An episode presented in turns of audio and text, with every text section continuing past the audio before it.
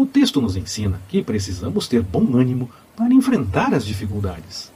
Muitos desanimam da fé por coisas que poderiam até ser tidas como bobas diante de outros problemas. Não quero entrar nesse mérito, pois cada um sabe onde lhe aperta o cinto.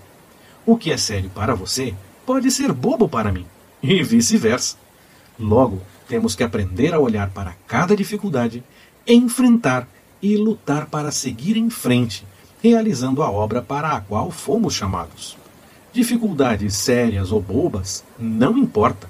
Lutemos para ter bom ânimo para que possamos seguir em frente para realizar a vontade do Senhor.